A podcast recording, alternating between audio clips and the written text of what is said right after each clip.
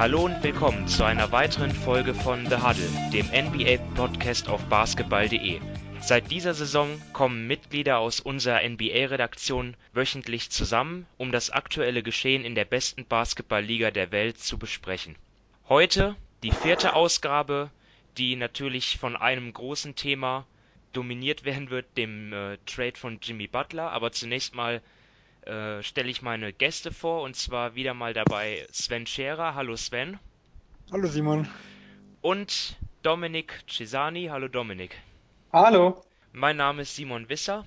Ja, wir nehmen heute am Montag auf, den 12. November und am vor zwei Tagen, am Samstag, ist Jimmy Butler nach sehr viel Theater letztlich getradet worden von den Minnesota Timberwolves in den Osten zu den Philadelphia 76ers. Und viele werden schon davon gehört haben und den Deal auch schon kennen.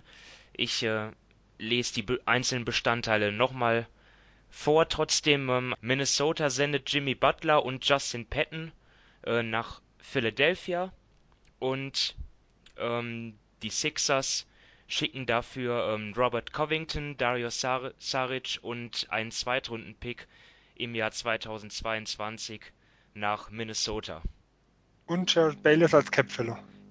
Genau, mhm. und, und auch noch Jared Bayless, der allerdings ja in den Planungen der Sixers nicht so eine große Rolle gespielt hat. Ähm, Covington und Saric sind da mehr zu nennen. Und ja, wir wollen jetzt den Deal besprechen. Ähm, und, und zwar halt von beiden Seiten gesehen und das kurz- und langfristig.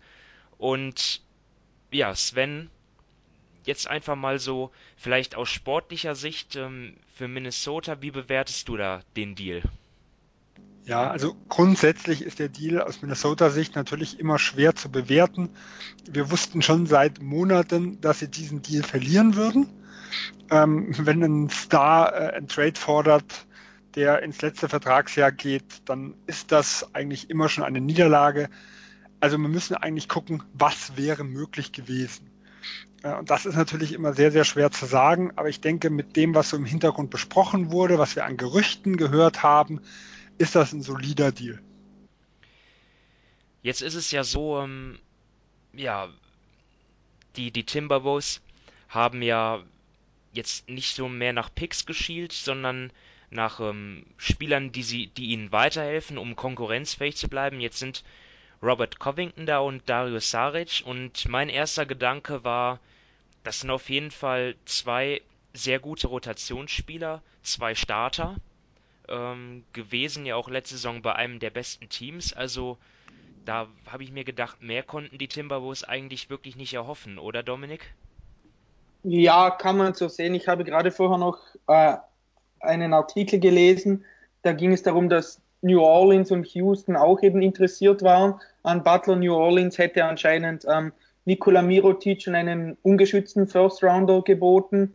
Die Rockets etwas in die Richtung mit Eric Gordon, Nene und zwei First Rounder dort, weiß man aber nicht, wie sie geschützt worden wären. Also wie, wie konkret diese Angebote waren, weiß ich nicht weiß ich nicht, aber ähm, ja, von dem, was jetzt Minnesota aus dem Trade herausgeholt hat, kann man es schon sagen, dass sie es relativ gut gemacht haben, denn Tom Thibodeau ist ja auch in der schweren Position, er ist Coach und GM oder President of Basketball Operations.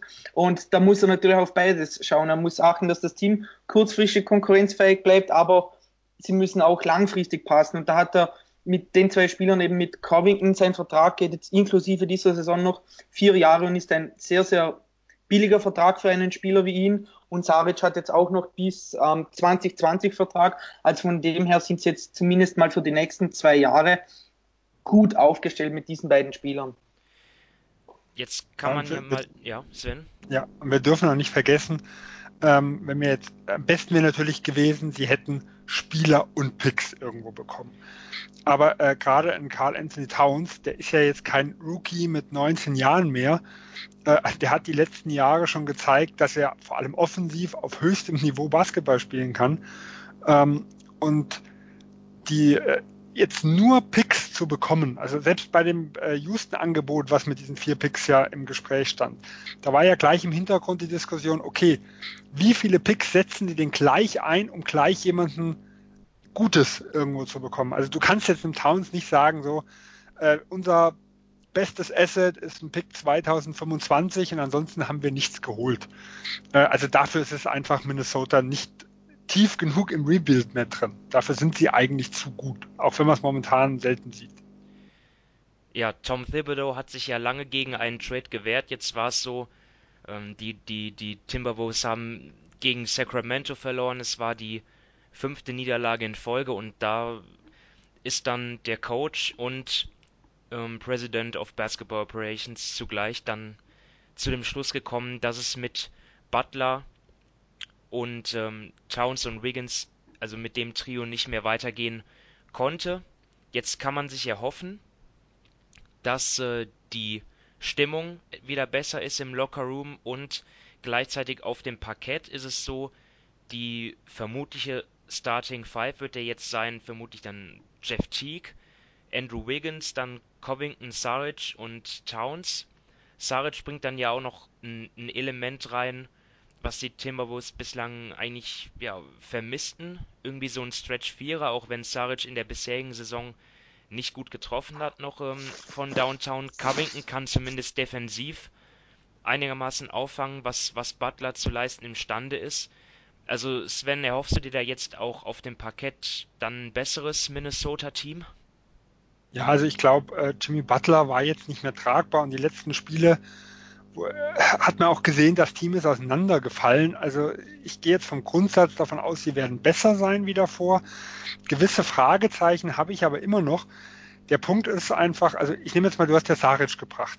Einen ähnlichen Spielertyp hatten die ja mit Bielica eigentlich auch schon. Der spielt jetzt in Sacramento groß aus und ist in Minnesota komplett untergegangen. Ähm, wir sehen natürlich immer nur den, ich sag mal, den Saric, den Covington, nehmen wir mal der letzten Saison, da haben wir ein größeres Sample Size. Wenn wir die jetzt nach Minnesota schicken, ja, dann würde ich sagen, defensiv zwar Towns Saric eine gewisse Schwäche, aber als Kollektiv äh, ist das ein vernünftiges Team. Aber wir müssen ja auch gucken, ob sie diese Leistung von Philadelphia überhaupt rüberbringen, ob das in Minnesota unter Tom Thibodeau äh, funktioniert. Das ist ja immer auch eine Frage. Ne? Es steht ja auch die Frage im Raum, ist Tom Thibodeau überhaupt noch der richtige Trainer für dieses Team? Äh, jetzt ist es so, dass Towns für mich in dieser Saison noch nicht so das geleistet hat, vor allem offensiv, wozu er zu leisten imstande ist. Ähm, Dominik, was, was denkst du, wird jetzt Towns und oder vielleicht auch Andrew Wiggins machen, die jetzt noch, noch, noch einen größeren Sprung jetzt auch? Ja, bei Towns kann man davon ausgehen, er hat jetzt auch nur eine Usage Rate von 24,8. Also das sollte im Normalfall nach oben gehen, denn weder Covington noch Saric sind jetzt Spieler, die eine hohe Usage Rate haben. Bei Wiggins bin ich da doch ziemlich skeptisch, denn ich sehe da ja irgendwie keinen Grund, warum er jetzt wirklich so viel besser werden sollte, wenn Butler nicht da ist. Dafür hat er einfach auch in den letzten Jahren insgesamt zu wenig gezeigt. Und ich glaube, ähm, ja, dem Team fällt jetzt durch den Abgang von Butler einfach. Das gewisse Ballhandling, die gewisse Self, äh, ja, Eigenkreation von Würfen. Und das kann schon dann gerade zum Ende von den Spielen hin ein kritischer Punkt werden, denn mit Butler haben sie eben, eben einen abgegeben, der für sich selber den Wurf kreieren konnte, der zum Ende vom Spiel hin eigentlich so gut wie immer das Ballhandling übernommen hat. Und wenn man jetzt mal eben von dieser Starting Five ausgeht, die ihr vorher genannt habt, ja, da sehe ich keinen einzigen Spieler, der dazu in der Lage ist. Der einzige, der da für sich selber kreieren kann, wäre Towns, aber Saric ist nicht wirklich der Typ, Covington sowieso nicht, Wiggins ist enorm ineffizient und Teague ist auch nicht der Spieler dafür. Also in dieser Hinsicht sehe ich mit dem, ja, durch den Abgang von Butler ein riesiges Loch, das sie meiner Meinung nach nicht wirklich kompensieren können. Derrick Rose ist natürlich da irgendwie schon zu nennen. Ich meine, er spielt ja bislang eine wirklich gute Saison mit 19 Punkten, fast 5 Assists und ist auch aus dem Feld effizient und von, von der Dreierlinie. Vielleicht kann, wenn, wenn er so weitermacht, könnte er das ja ein bisschen auffangen, Wobei. Ja, aber was heißt so weitermacht? Ich meine, er trifft jetzt 47 Prozent seiner Dreier. Also dieses Niveau, sage ich mal, wird er nie halten können. Wenn man sich mal sonst so ansieht, er hat den Karriereschnitt von 30 Prozent von der Dreierlinie. Und also, wenn ich darauf wetten müsste, dann würde ich sagen, dass er wieder, ja, dass da jetzt in den nächsten Spielen die Regression einsetzt und dass er dann wieder ungefähr auf dem Niveau spielt von ja in den letzten Jahren und das ist der war ja nicht wirklich gut. Ja, also die Gefahr sehe ich durchaus aus. Ähm, Rose hat ja auch in New York schon gute Zahlen aufgelegt, also rein statistisch gesehen, war aber ein sehr schlechter Spieler. Ähm, er ist, was er die letzten Spiele gemacht hat, das muss man ganz klar sagen, war sehr, sehr beeindruckend. Äh, man muss aber auch mal schauen, vor dem 50-Punkte-Spiel hatte er ein O-Rating von 93. Jetzt ist er bei 113. Also die letzten Spiele, die waren richtig gut und die ersten waren auch wieder sehr ineffizient. Und jetzt müssen wir halt mal gucken, wie sich, in welche Richtung es sich dann wirklich einpendelt auf Dauer. Sven, willst du irgendwie noch ähm, was zu dem Deal sagen, jetzt sportlich, was, was jetzt das Kurzfristige angeht, oder sollen wir schon zum langfristigen Teil kommen? Ich denke, also kurzfristig würde ich sagen, äh, sie sind besser wie ohne Butler, aber für die Playoffs wird es nicht reichen. Ja, also ich rechne auch damit, dass sie jetzt natürlich den, den freien Fall schon irgendwie stoppen, aber ob es für die Playoffs reicht, da bin ich relativ skeptisch im Moment noch, weil ja auch, auch einige Teams sogar überperformen. Ich würde jetzt vielleicht sogar aktuell die, die Clippers sogar vor ihnen sehen, was ich vorher nicht gedacht hätte, die sehr solide spielen, die ja, wirklich toll anzusehen sind. Die Rockets, da rechne ich damit, dass, dass sie weiter nach oben klettern wieder in der Tabelle. Also, ähm, ja, für mich in Minnesota im Moment die Gefahr, dass sie halt mittelmäßig sein werden und das auch langfristig. Ähm, wie, sie, wie siehst du da die Perspektiven, Sven? Ja, es ist wirklich schwer zu sagen, ähm, weil man muss ja sehen, bevor Jimmy Butler zu Minnesota gekommen ist, haben sie auch ein sehr vielversprechendes Team gehabt, auch mit Towns und Wiggins so als Stützen. Aber die Saison davor war ja mit, was haben sie, 31 Sieger oder was sie gehabt haben, war ja weit unter ihren Möglichkeiten. Äh, und das heißt, die zwei haben noch nicht gezeigt, dass sie ein Team äh, zu, zu, Siegen führen können. Äh, und wenn die zwei ihre Leistung nicht abliefern, dann wird schwierig. Also dann müssen sie wirklich gucken, ob sie vielleicht irgendwie Wiggins getradet bekommen, um dann vielleicht 2020 oder 2021, wenn dann so die Verträge von Teague, von Dieng und sowas auslaufen, äh, sich dann nochmal zu verstärken. Ähm, sollten aber mit der Zeit in Towns und oder Wiggins, sage ich mal, irgendwo äh, schaffen, in ihre erhoffte Rolle zu kommen, dann sind diese Rollenspieler drumherum sehr, sehr interessant. Also die zwei sind für mich eindeutig der Schlüssel. In Towns noch mehr natürlich wie in Wiggins, äh, aber bei dem Gehalt äh, dürfen sie eigentlich in Wiggins auch noch nicht aufgeben.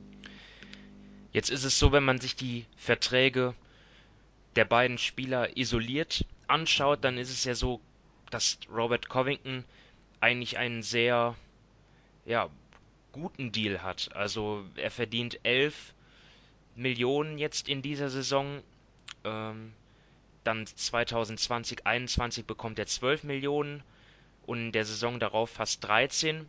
Für einen Spieler für ihn ja wirklich fair, vielleicht sogar unterbezahlt, obwohl er natürlich jetzt auch kein Star ist, das muss man betrachten. Also einfach ein rundum solider, fairer Deal. Und Saric, sein Deal läuft noch bis 2020, ähm, noch im Rookie-Vertrag. Also Dominik, glaubst du, dass die Timberwolves ähm, dadurch ein bisschen flexibler auch geworden sind jetzt vielleicht für die Zukunft? Ja, für die Zukunft dann höchstens nach 2020, denn eben in dieser und nächster Saison ist der Cap voll, denn eben Wiggins und Towns verdienen knapp 55 Millionen zusammen.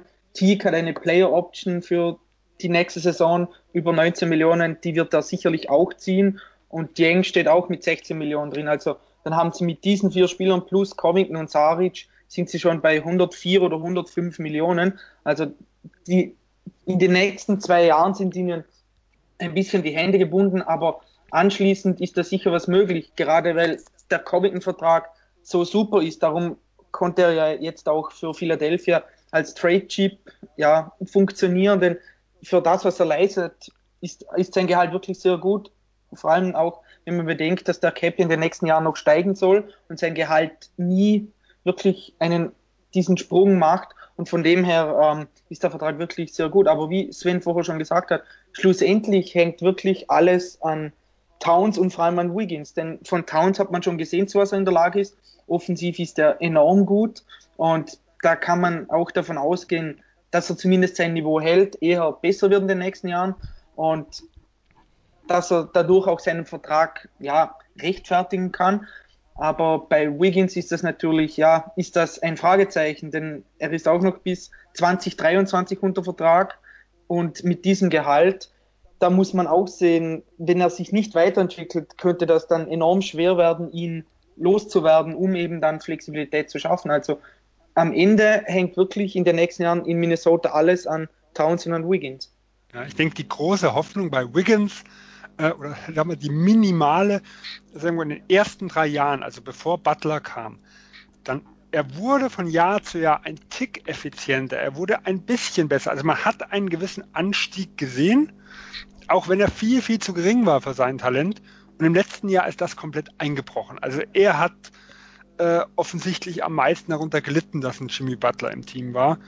Äh, und jetzt bin ich halt wirklich gespannt, wie er jetzt wieder zurückkommt, wenn jetzt ein Jimmy Butler irgendwo weg ist, ob er zumindest diesen leichten Anstieg von davor weitergehen kann, dass er nicht ewig weit äh, überbezahlt ist, dass man entweder sagen kann, okay, er ist zumindest ja, eine vernünftige dritte, vierte Option, sage ich mal, irgendwo, oder er ist mit einem Pick vielleicht zu traden, wenn man ihn irgendwo loswerden will.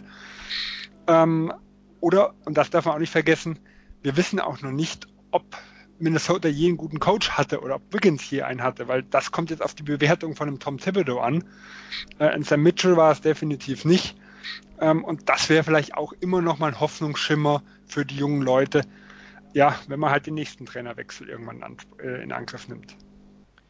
Gut, dann betrachten wir mal den Trade aus Phillies Sicht und dort muss ich sagen, gefällt mir das eigentlich sehr, weil ähm, ich, ich habe sowieso immer damit gerechnet, dass Philadelphia da noch ähm, ernst machen wird in Sachen Jimmy Butler und ja sozusagen ziehen sie jetzt die Free Agency ein bisschen vor, auch wenn sie, ähm, was wir sicherlich gleich besprechen werden, auch mit Jimmy Butler und auch wenn er dann im so nächsten Sommer einen neuen hochdotierten Vertrag unterschreiben sollte, flexibel bleiben. Aber zunächst mal haben sie jetzt schon mal das erreicht, was sie 2019 spätestens in der Free Agency vorhatten. Sie haben einen dritten Star geholt und das war aus meiner Sicht die richtige Entscheidung, denn man hat es ja am vergangenen Sommer gesehen, Sie wollten LeBron haben, sie wollten äh, Paul George haben.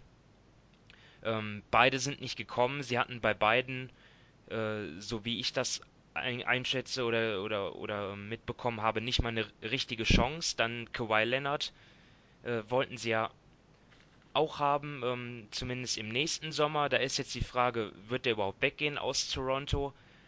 Auch, auch bei jemandem wie ähm, ja, Jimmy Butler in der Free Agency hätten sie Konkurrenz gehabt mit den Nets oder den Knicks oder den Clippers. Also jetzt haben sie das erledigt, den dritten Star geholt, dafür natürlich etwas abgegeben, zwei ähm, Schlüsselspieler, also zwei Starter auf jeden Fall. Und wir haben schon vor der Saison gesagt, das ist kein tiefes Team. Und jetzt haben sie einen Spieler geholt für zwei. Also Sven, siehst du das auch irgendwie so positiv? wie ich? Ja, also grundsätzlich hat man einen Top 10 Spieler geholt und zwei Rollenspieler abgegeben. Das ist natürlich, wenn man das jetzt isoliert betrachtet, ein sehr, sehr guter Trade. Äh, ich sehe positive, ich sehe negative Dinge. Ich fange mal erstmal mit den negativen an. Ähm, erstmal müssen wir natürlich gucken, wie ist diese Situation in Minnesota entstanden? Wie weit hat Butler da die Schuld? oder wie deprimierend ist es wirklich, mit einem Towns und einem Wiggins zusammenzuspielen, weil ähm, das wird natürlich auch eine große Auswirkung darauf haben, wie ein Butler sich jetzt ins neue Team integriert. Und das wissen wir nicht. Also das muss man, muss man halt nochmal ganz klar sagen. Philadelphia ist auch ein junges Team, die haben auch äh, ihre Fehler. Äh, und wenn ein Butler dort ähnlich äh, umspringt wie mit denen in Minnesota, dann kann das natürlich auch richtig nach hinten losgehen. Der zweite Punkt äh, im negativen Ding ist natürlich, sportlich passt er meiner Meinung nach sehr gut zu Embiid, aber weniger gut zu Simmons äh, und vor allem nicht zu Fultz.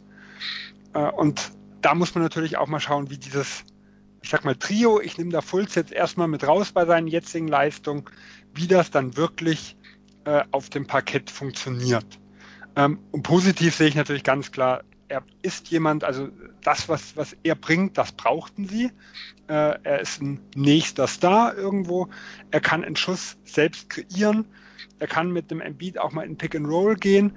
Und vor allem, und das hat man dieses Jahr gesehen, Philadelphia hat in den Endphasen, Schlussvierteln oft extreme Probleme gehabt, die ähm, Führungen zu halten. Und da ist halt jemand, ein Butler, der das übernehmen kann, also der nicht der nicht angespielt werden muss am Brett, nicht gesucht werden muss wie ein Embiid, sondern der halt wirklich den Ball nach vorne nehmen kann äh, und das Spiel übernehmen kann. Das, das hat ganz klar gefehlt in Philadelphia. Also die Defensive ist ja sowieso irgendwie auch das Streckenpferd des Sixers gewesen. Das wird sich jetzt nicht ändern, ganz im Gegenteil, vielleicht sogar noch besser wenn mit Butler, aber die Offense auch in der bisherigen Saison ist ja schon irgendwie, da drückt ein bisschen der Schuh, weil ja, vielleicht irgendwie auch noch ein Schütze fehlt. Jetzt ist das natürlich durch Jimmy Butler zunächst mal nicht gelöst. Ähm, allerdings ist jetzt auch, sollte man das jetzt auch nicht schlechter reden, als es ist. Er, er ist schon jemand, der von draußen auch werfen kann, auch wenn er ähm, lieber den Korb attackiert. Dominik, bist du auch extrem gespannt, wie so die Chemie sein wird zwischen mit, mit Simmons und Butler, die ja und, und auch noch Fulls, die ja alle gerne den Ball in der Hand haben irgendwie und Embiid eigentlich auch? Ja, ich meine, das ist schlussendlich das Make or Break, ob es funktioniert oder nicht, denn eben wie Sven schon gesagt hat, gerade zum Ende von Spielen hin hatten sie Probleme. Sie sind auch im Halbfeld nur die 21. effizienteste, effizienteste Offensive der Liga. Also das ist wirklich nicht gut genug und da kann eben ähm, Butler schon helfen, denn Philly ist eigentlich auch ein Team, das relativ wenige ähm, Pick and Rolls läuft. Da waren sie, glaube ich, in den letzten Jahren eigentlich immer gegen Ligaende. Das mag natürlich ähm, Butler sehr gerne und das kann dann auch gut funktionieren, wie Sven auch gesagt hat, mit, ähm, mit Embiid. Was ich mich aber frage, ist nicht, wie er, also auch wie er Armball ist, aber eben, wie es Offball mit ihm funktioniert. Denn Ben Simmons ist Offball derzeit, ja, schwierig einzusetzen, sagen wir mal so. Und Butler ist ja auch eher der Spieler, der den Ball in den Händen haben will. Also gehe ich eher davon aus, dass sich Butler anpassen muss, denn er kann sich eher von seinem Skillset her anpassen als Simmons. Also wird er schlussendlich um viele Screens laufen müssen, diese, ähm, diese Catch-and-Shoot-Würfe nehmen müssen. Und da bin ich gespannt, wie, ja, wie, wie offen er dafür ist, wie er das in Anspruch nimmt. Und ich glaube, wenn er ähm, wenn er das gut macht, wenn er dafür offen ist, kann wirklich ähm, das gut funktionieren. Sie müssen einfach versuchen, wirklich das richtige Maß an eben an äh, Butler On-Ball und Off-Ball zu finden. Und was ich gerade ähm, auch noch gesehen habe, wenn Butler den Ball hat, Butler ist eigentlich ein Spieler, der ähm, ziemlich oft zum Korb zieht. Er ist einer der 55 Spieler in dieser Saison, der über 100 Mal zum Korb gezogen ist. Und da liegt Butler mit 0, 89 Punkten pro Drive nur auf Platz 50 dieser 55 Spieler. Und letztes Jahr war er dann noch bei 1,12 Punkten pro Drive. Und auch seine Freiwurfrate ist zurück, ist extrem zurückgegangen. Und da bin ich wirklich gespannt, wie es das jetzt aussieht, denn das sind eben solche Dinge, von denen Butler eigentlich in den letzten Jahren gelebt hat. Und mit Siemens auf dem Feld könnte das dann doch, ja, schwieriger werden. Das habe ich auch gelesen, diese Statistik, aber da muss man natürlich jetzt auch erstmal abwarten, wie dort jetzt diese ja, dysfunktionale Situation dort in Minnesota, diese vergiftete Stimmung dort mit reingespielt hat. Ne? Also da hat es ja auch überhaupt nicht gepasst. Also ich will jetzt da noch nicht zu schnell urteilen, ja. dass, dass Butler ähm, nicht mehr so gut am Korb abschließen kann oder dass er nicht mehr so effektiv ist, wenn er zum Korb zieht das, das sind alles so Dinge, die muss man erstmal beobachten und deswegen ist für mich natürlich Philadelphia in den nächsten Wochen auch ein Team, was, ja, wo ich mich am, wo ich am meisten drauf gespannt bin, wie es, wie das dort funktioniert. Ja, das sehe ich auch so. Also ich denke, die Zahlen aus Minnesota dürfen wir jetzt nicht überbewerten. Trotzdem hat Dominik, finde ich, ganz, ganz wichtige Punkte gebracht. Also ich traue im Butler zu, gut Offball zu spielen.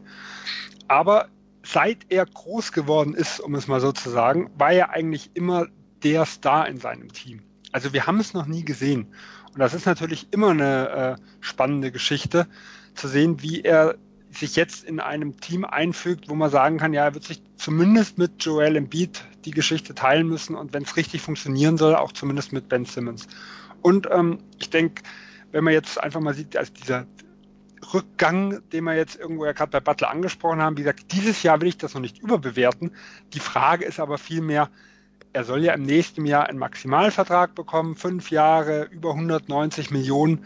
Wie groß ist denn sein Zeitfenster? Das haben wir ja auch äh, letzte oder vorletzte Woche, wo es um Houston ging, dann schon mal gesprochen. Ähm, wie groß wäre das Zeitfenster der Houston Rockets äh, mit einem Jimmy Butler? Und dasselbe ist ja hier auch so. Also hat er nur noch zwei gute Jahre ab 2019. Oh, dann ist es, kann man es als sehr fragwürdigen Deal sehen. Ähm, spielt er noch drei, vier Jahre mit einer leichten Regression und ist zumindest äh, auf Borderline All-Star-Niveau irgendwo, dann hat man noch ein sehr, sehr großes Zeitfenster, in dem sich halt auch ein Simmons oder vielleicht ein Fultz äh, äh, nach daneben entwickeln können. Ja, das ist dann ja jetzt so ein Übergang gewesen zu den äh, langfristigen Auswirkungen des Deals, wenn wir jetzt mal davon ausgehen, dass Jimmy Butler nächsten Sommer bei den Sixers verlängert für fünf Jahre und dann vermutlich 190 Millionen ähm, Dollar. Er, er wird dann, wenn er den Deal unterschreibt, ist er bald 30. Das heißt, wenn der Vertrag endet, 35. Ähm, Dominik, siehst du dann das langfristig für Philly als Problem oder würdest du es sehen? Wir müssen ja immer noch im Konjunktiv sprechen. Ja, also es kann sicherlich zum Problem werden. Ich meine, Butler ist jetzt noch nicht es ist jetzt sein neuntes Jahr in der Liga und er hat ja in seinem ersten Jahr relativ wenige Minuten gespielt, nur mit 8,5 pro Spiel. Aber anschließend hat er eigentlich immer zu den Spielern gehört in der Liga, die die meisten Minuten abgerissen haben, was ja nicht auch, ja, oder was auch ein Verdienst seines Coaches war. Und da muss man dann auch sehen, eben wie er altert, denn sein Spielstil ist ja nicht wirklich, sagen wir mal, ökonomisch, eben dass er viele ähm, Würfe nach Screens nimmt und so weiter, sondern er erarbeitet sich die meisten Punkte eben, indem er zum Korb zieht oder indem er Isolations hat und so weiter. Also das sind dann schon eher ähm, Würfe oder Playtypes, die anstrengender sind als wie zum Beispiel, wenn man sich ansieht, wann Clay Thompson zum Beispiel wirft. Und da könnte es schon sein, dass ja das Jahr vier und vor allem das Jahr fünf dann kritisch werden und Darum muss man auch sehen, schlussendlich, wie Philly den Vertrag gestaltet, eben ob er mit 8% aufwärts gestaffelt ist oder eher ähm, mit 8% diesen ähm, ja, Abschwüngen von Jahr zu Jahr. Und ich glaube, das ist dann auch ein Punkt, eben, den man beachten muss. Aber ja, sagen wir mal so, was bleibt Philadelphia übrig? Sie haben ihn jetzt geholt, sie haben dafür zwei wichtige Rotationsspieler abgegeben und sie müssen ihm ja mehr oder weniger den Vertrag geben, weil wenn sie ihn nächsten Sommer verlieren, dann, ja, dann war der Trade mehr oder weniger, ja, nutzlos. Jetzt kann man davon ausgehen, dass das allerdings noch nicht der letzte Deal war von Philly. Ähm, sie haben ja immer noch den vermutlich sehr wertvollen Pick der Heat im Jahr 2021. Sie haben noch andere Spieler, die getradet werden könnten. Vielleicht Markel Fultz, man weiß es nicht. Und sie, und sie können auch trotz der Butler-Verlängerung ähm, ja, sich noch einen weiteren Star in der Free Agency theoretisch holen. Also, Sven, wenn du jetzt mal prognostizieren würdest, dass das Team von den Sixers zur kommenden Saison, glaubst du, dass das ähm, nochmal deutlich stärker sein wird und vor allem rechnest du damit, dass dann Fultz noch da ist? Ja, also das ist natürlich immer eine, sehr, sehr schwierig zu spekulieren. Ich stelle gemeine Fragen, ja. Ja, ja, ja. ich werde dir auch keine definitive Antwort geben können. Also grundsätzlich das Interessanteste bei Philadelphia. Sie sind momentan nach dem Trade immer noch extrem flexibel aufgestellt. Ich gehe mal die verschiedenen Szenarien durch. Zum einen, ähm, Sie können, wenn Sie jetzt alle Spieler den auslaufenden Verträge haben, quasi nicht verlängern, haben sie aktuell rund 20 Millionen Cap Space ähm, im nächsten Jahr. Sollte ein Fulz nicht ins Team passen, also sollten sie ihn demnächst äh, oder im Sommer ähm, traden, würde das Ganze auf 30 Millionen hochgehen. Und dann haben sie ja immer noch Verträge über dem Minimum, wie ein äh, Zaire Smith äh, oder ein John Bolden. Also sie könnten, wenn sie dort auch nochmal eine Kleinigkeit machen, je nachdem, wo der Salary Cup liegt und äh, welchen Draft-Pick sie bekommen. Und je nachdem, welchen Spieler sie zurückbekommen für Volz theoretisch. Genau, genau also ich gehe jetzt mal von aus, äh, ein Salary Dump. Einfach mal Beispiel. Ja.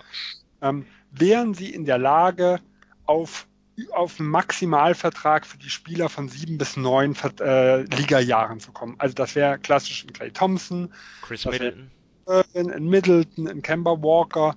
Also das sind abgesehen von Kevin Durant eigentlich die ganzen Top Free Agents im nächsten Jahr. Die können sie immer noch holen. Jetzt ist natürlich die Frage, setzen Sie da drauf? Wenn nicht oder wenn keiner von denen irgendwo kommen will, haben Sie natürlich mit drei Stars, können Sie auch um die rumbauen. Das heißt, man kann auch sagen, okay, das Fundament steht.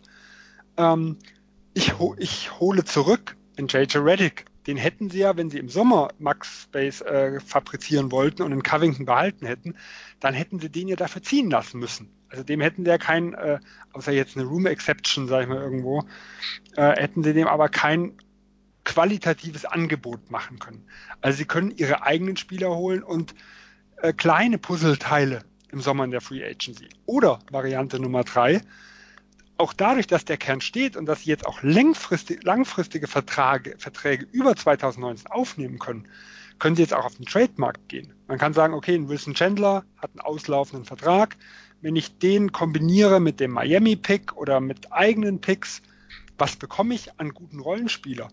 Ist es vielleicht möglich, wenn ein äh, Isaac in Orlando einschlägt, dass ein Aaron Gordon frei wird?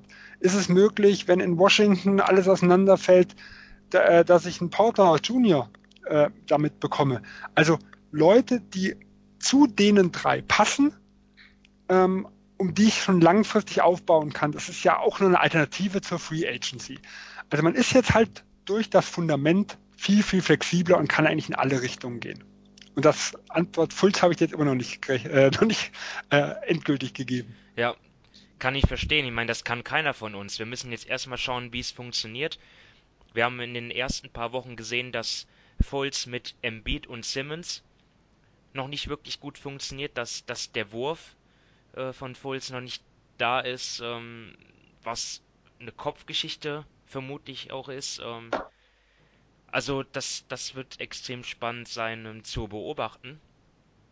Ähm, jetzt vielleicht noch was dann, dann auch zum, zum Kurzfristigen. Und zwar finde ich einfach den Zeitpunkt des Deals auch interessant. Jetzt ist Philadelphia steht ja jetzt nicht so schlecht da. Acht Siege, sechs Niederlagen. Klar, in der Offense hakt es noch ein bisschen. Aber jetzt ist es ja auch so, dass sie, dass die Konkurrenz im Osten extrem stark ist. Toronto 12 zu 1, Milwaukee ähm, extrem gut gestartet. Mit den Celtics muss man eh immer rechnen. Und ja, die Sixers sind nur bei etwa 50% Siegesbilanz, obwohl Joel Embiid ja, ja im Moment auf MVP-Niveau spielt. Ja, fast 28 Punkte legt er auf, über 13 Rebounds. Die, das Einzige, wo es ein bisschen hakt, ist von, ist von der Dreierlinie. Da trifft er noch nicht so gut, aber ansonsten bislang absolut monströse Saison und trotzdem ähm, es, läuft es noch nicht perfekt. Also, Dominik, glaubst du, dass die Sixers äh, das sozusagen jetzt auch äh, irgendwie das Gefühl hatten, dass sie jetzt kurzfristig einen Move machen mussten, um dort im Osten an der Spitze nach wie vor mithalten zu können. Und ähm, wie siehst du die Sixers jetzt nach dem Trade im Kräfteverhältnis mit den Raptors, mit den Bucks, mit den Celtics?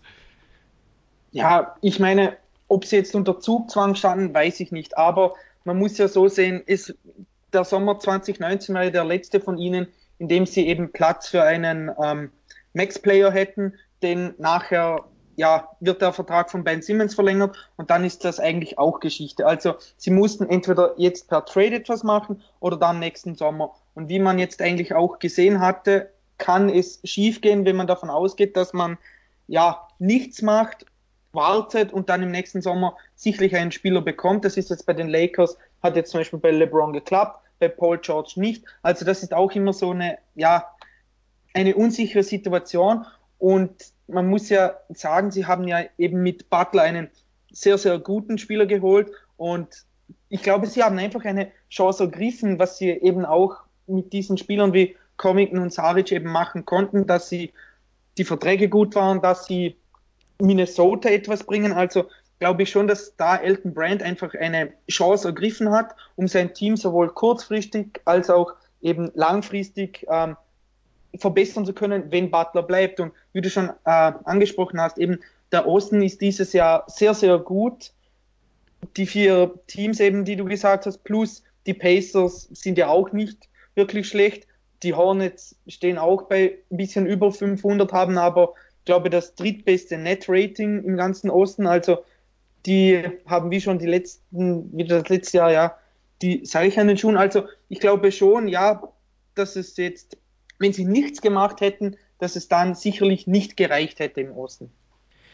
Ja, es ist ja auch so, dass man, wie, wie ja zu lesen ist, ja dann auch letztendlich Thibodeau dann zu dem Schluss gekommen ist, dass es mit Butler nicht mehr weitergeht. Ich kann mir auch vorstellen, dass die Sixers schon mit dem Trade-Paket vor der Saison angeklopft haben bei den Timberwolves und dort einfach dann noch auf Ablehnung gestoßen ist und dass es jetzt dann letztlich endlich geklappt hat. Ähm, gut, dann handeln, dann haben wir diesen großen Themenblock abgearbeitet und sind gespannt, wie sich die beiden Teams in den kommenden Wochen, Monaten präsentieren werden. Und jetzt wollen wir auf Spieler und auch, ähm, ja, wenn wir schon dabei sind, dann auch auf die Teams dann eingehen. Also, aber vor allem halt auf Spieler, die uns in der ersten Phase der Saison, in den ersten zehn Spielen, ja, sehr positiv aufgefallen sind Spieler jetzt abgesehen von den, von den Superstars. Und den Beginn macht DeMar DeRozan, über den ich gerne mit euch sprechen will, der ja getradet worden ist nach San Antonio, bekanntlich äh, für Kawhi Leonard. Und bei den Spurs hat man ja vor der Saison viele Fragezeichen gesehen, ja, wie passt das alles? Die Spiele, viele Spieler, die in der Mitteldistanz äh, zu Hause sind, ja, was ist mit dem Spacing? Und jetzt ist so, dass DeMar DeRozan in Abwesenheit der verletzten Point Guards ja, dort das Spiel macht. Ähm, nach wie vor einer der besten Scorer ist der Liga. Ähm, auch sehr stark rebounded, also 25 Punkte pro Spiel, 7 Rebounds, knapp 6,5 Assists. Ähm, Sven, bist du überrascht von, von DeRozan, wie, wie, er das, wie er im Moment die Spurs trägt? Eigentlich nicht. Also er setzt eigentlich das fort, was im letzten Jahr in Toronto äh, in der Regular Season begonnen hat. Also man muss ja auch schon sagen, ähm, letztes Jahr hat er schon Career High in Assists aufgelegt. Das heißt, auf 36 Minuten hat er 5,5 Assists gespielt. Davor waren es nie über 4. Und jetzt hat er diese 5,5 nochmal auf 6,3 erhöht. Also er geht eigentlich den nächsten Schritt und das muss man ihm seit Jahren zuguten halten er hat sich von Jahr zu Jahr in gewissen Aspekten des Spiels immer verbessert. Das, was momentan sehr beeindruckend ist, ist, äh, er trifft hochprozentig aus der Mitteldistanz. Und da muss man natürlich auch mal fragen, kann er das über die gesamte Saison durchhalten? Weil er trifft von 10 bis 16 Fuß äh, 51 Prozent und dann bis zur Dreierlinie 46 Prozent seiner Field Goals. Das ist deutlich höher wie in, wie in seinen vorigen Jahren. Und das sind die typischen Spurs-Würfe. Deswegen kann man sagen, auf der einen Seite ja, die erarbeiten sich diese Würfe. Die Würfe sind auch oft gut. Ähm, das ist ein typisches San Antonio Spurs-Spiel. Auf der anderen Seite sind diese Quoten ja auch ein bisschen surreal. Und davon wird es für, aus meiner Sicht viel abhängen, wie gut die Saison am Ende aussieht. Ob er sagen wir mal, ein bisschen zurückgeht und vielleicht wirklich der DeRozan vom letzten Jahr wieder ist, oder ob er diesen kleinen Sprung, also der kleiner ist, wie viele denken aus meiner Sicht, dann wirklich nochmal gemacht hat. Also was mich beeindruckt, ist vor allem, dass er nur 2,5 Turnover pro Spiel hat, obwohl er viel Spielzeit ähm, bekommt, obwohl er eine hohe Nutzungsrate hat. Ähm, ebenfalls stark, ähm, wenn man sich mal die On-Off-Statistiken von ihm anschaut, ja, das, das Net-Rating der Spurs mit ihm auf dem Feld liegt bei 4,7 Punkten pro 100 Ballbesitze und ohne ihn bei minus 5,1. Bei keinem anderen Spurs-Spieler ist, ist der Wert ähm, so mies, also was für Rosen spricht. Also jetzt mal so gesehen, äh, ist natürlich schlecht für die Spurs, dass die ganzen Point Guards aufgefallen, ausgefallen sind. Aber jetzt, wenn man sich das einfach mal jetzt so anschaut, den Trade mit den Raptors, es gibt ja gar nicht mehr so viele Trades, die aus sportlicher Sicht für beide Teams Sinn machen. Das sind ja oft ähm, sind ja finanzielle ähm, Motivationen dahinter, zumindest bei einem der beiden Teams. Dominik, ist das jetzt wirklich so ein einer von wenigen Trades, der für beide Teams sportlich Sinn macht im Nachhinein?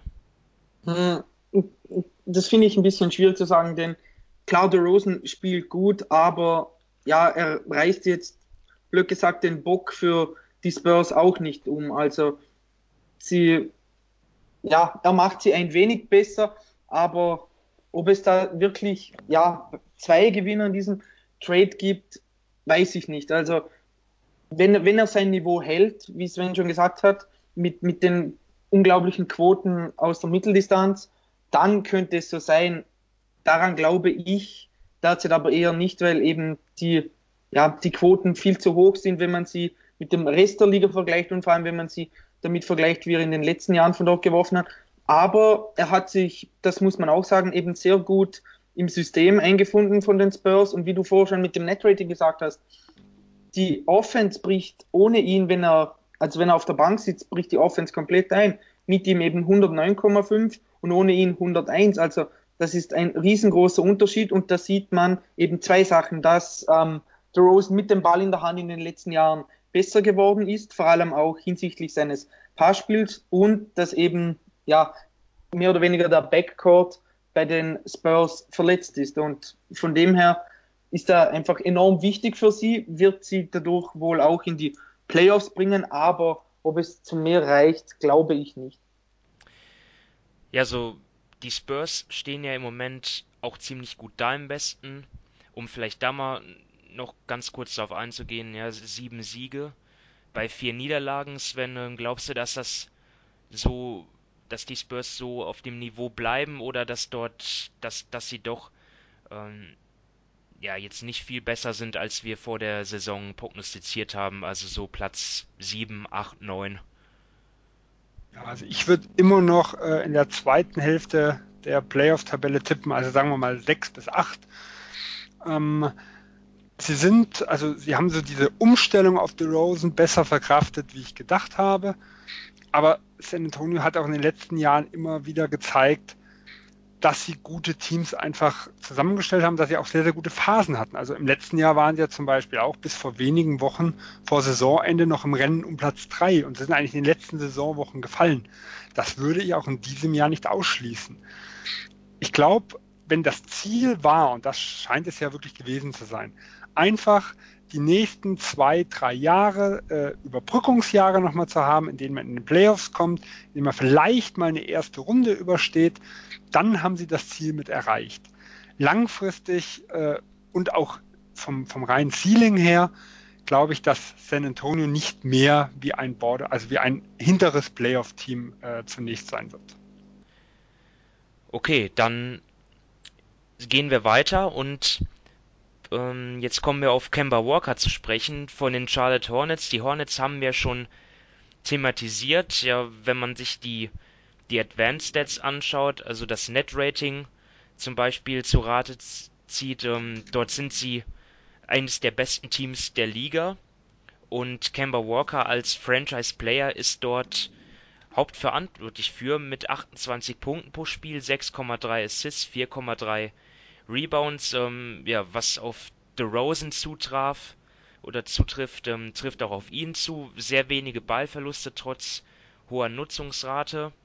Ähm, äh, jetzt ist es, jetzt ist die Frage, ja, Kemba Walker, kann, kann der das Niveau halten oder müssen wir auch dort ähm, wieder erwarten, dass, dass die Zahlen leicht runtergehen, Dominik? Ja, wir haben es ja vorher gerade bei The Rosen angesprochen und bei Kemba Walker sind die Unterschiede im Vergleich zu den letzten Jahren noch eklatanter. Also er wirft aus der langen Mitteldistanz wirft er bis jetzt knapp 67 Prozent. Das ist eine Quote, die er, und da lehne ich mir jetzt ein, bisschen, ein wenig aus dem Fenster, niemals halten kann. Niemals. Er wirft aus der normalen Mitteldistanz, also 10 bis 16 Fuß, auch 50 Prozent. Das ist enorm viel. Da hat er in den letzten Jahren nicht mal 40 Prozent getroffen. Und, aber man muss einfach sagen, er hatte, er hat letztes Jahr im Vergleich zur äh, 16-17 Saison einen Schritt nach vorne gemacht und eben jetzt auch. Also er ist ein unheimlich guter Spieler. Er, er trifft den Dreier mit 38 Prozent bei über 10 Versuchen pro Spiel. Die meisten sind davon auch eben Pull-ups, also er nimmt da ja sechs von seinen zehn Dreiern sind Pull-ups, also das sind ja auch die schwierigsten Würfe und von dem her spielt er bis jetzt eine unglaubliche Saison. Aber ich glaube, die Quoten insgesamt werden gerade in der Mitteldistanz ein wenig zurückgehen, was aber ja seiner Qualität keinen Abbruch tut. Also ganz aus dem, ganz zufällig sind seine starken Leistungen natürlich nicht. Also was mir vor allem auffällt, ist, ähm, dass auch der neue Coach James Borrego da seinen Anteil dran hat. Ähm, wenn ich mir die Rotation ansehe, ja, da überrascht mich kaum ein Team mehr als Charlotte, weil wenn ich jetzt zum Beispiel sehe, äh, Kemba Walker, wie viel Zeit er gemeinsam mit Tony Parker auf dem Feld steht, ähm, das, das sind wirklich, ähm, ja, weiß nicht jetzt, wie, wie viele Minuten pro Spiel es sind, aber ich glaube schon so bis zu 10 Minuten pro Spiel gemeinsam auf dem Feld. Das hätte ich jetzt vor der Saison niemals gedacht. Ich habe gedacht, der eine startet, der andere ähm, ist sein Backup die beiden, wenn man sich die Zahlen durchliest, funktio äh, funktionieren gemeinsam super gut bislang. Und das gibt Kemba Walker auch die Möglichkeit, mal abseits des Balls zu spielen, ähm, ein bisschen Ruhepausen zu haben und dann auch ähm, abseits des Balls dann anzugreifen. Ähm, aber vor allem halt, dass, dass er halt nicht die gesamte Last schultern muss. Ähm, Sven, wie, wie siehst du das? Glaubst du, dass dass der neue Coach auch großen Anteil hat an, an Walkers starken Saisonstart? Ja, also definitiv. Er spielt den moderneren Stil. Wobei man ja auch sagen muss, das haben die auch 2016 schon mal gemacht. Äh, in dem 48-Siegejahr, wo er neben einem Lin gespielt hat und auch viel noch ein Courtney Lee dabei. Also da haben sie ja, sagen wir mal, ähnliche Line-Ups gelaufen und da waren sie auch sehr, sehr gut. Also es ist jetzt nicht was ganz Neues in Charlotte, äh, sie hatten einfach die letzten zwei Jahre nicht mehr das Personal. Sie hatten immer ja, einen Howard, der plötzlich, sagen wir mal, die große Neuverpflichtung war, den sie dann spielen lassen mussten. Äh, jetzt ist halt wirklich mal jemand, der die Bigs nach und nach immer mehr rausnimmt äh, und den, den schnellen Stil bevorzugt. Weil halt schnell ist er ja gar nicht. Also sie spielen ja langsamer wie letztes Jahr. aber trotzdem spielen sie moderner. Äh, und da sieht man, das kommt ihm schon zugute. Ich glaube, es wird, wie Dominik gesagt hat, eine gewisse Regression kommen, weil die Prozente, die sind schon wahnsinnig. Aber er nimmt fast elf Dreier auf 36 Minuten hochgerechnet. Äh, Im Jahr davor waren es knapp acht. Also bei, der, beim, bei derselben Trefferquote. Also die ist jetzt, da ist jetzt kein äh, irregulärer, also das ist jetzt nicht immens hoch äh, in der Hinsicht. Also wenn er das schon irgendwo beibehält, wird er trotzdem die beste Saison seiner Karriere spielen.